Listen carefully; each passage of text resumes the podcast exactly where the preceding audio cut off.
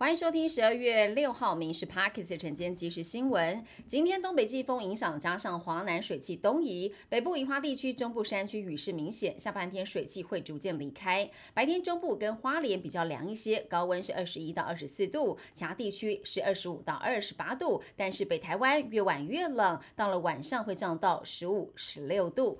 不仅流感、新冠疫情也拉警报，上周确诊两百六十例，死亡三十一例，都创下了近期新高。中南部有一名四十多岁的男子，连两天呼吸喘住院，短短四天多重器官衰竭身亡。机关署提醒，壮年族群也要注意染疫的风险。预估在明年春节流感跟新冠高峰可能双双报道，所以要赶快打疫苗。距离大选剩三十多天，全国检警调查选举赌牌，还有假讯息、境外势力介入选举的三类妨害选举案件。选举赌牌案件数量暴增，到这个月的一号，受理侦办中的选举赌盘案已经有六百八十件，被告是六百三十人，都是创下纪录。另外，假讯息是八十九案，被告一百二十三人，也是史上新高。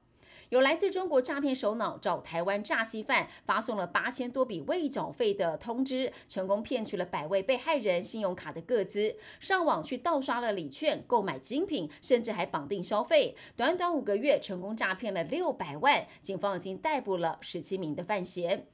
为了反制中国的扩张，美军王牌武器之一战斧巡弋飞弹最新的第五批次已经加入了反舰功能，可以配合海上追踪系统追击位在一千六百公里之外的敌方舰艇。美国海军计划从明年开始为现役核动力潜舰装配反潜舰战斧飞弹，使美国海军有能力来应应中国急剧增加的舰艇数量，还有就是在台海周边活动的中国海上军力各项挑战。金管会公布了本国银行前十月的获利，首度破四千亿。本国银行前十月获利是四千一百七十七亿元，年增是百分之二十六点八，获利金额不仅是史上同期新高，还超越了史上获利最高的二零二二年。而十月获利是三百六十三点六亿，是历年的单月新高，等于一口气创下了三高，包括史上同期、史上全年，还有史上单月新高。由经济合作暨发展组织 （OECD） 主办的2022测验结果出炉，台湾中学生的成绩在八十一个参与评比国家当中脱颖而出，各科的成绩都是优于国家平均。而这是归功于在疫情期间，台湾积极实施线上教学，让这次的评量成果可以逆势前进。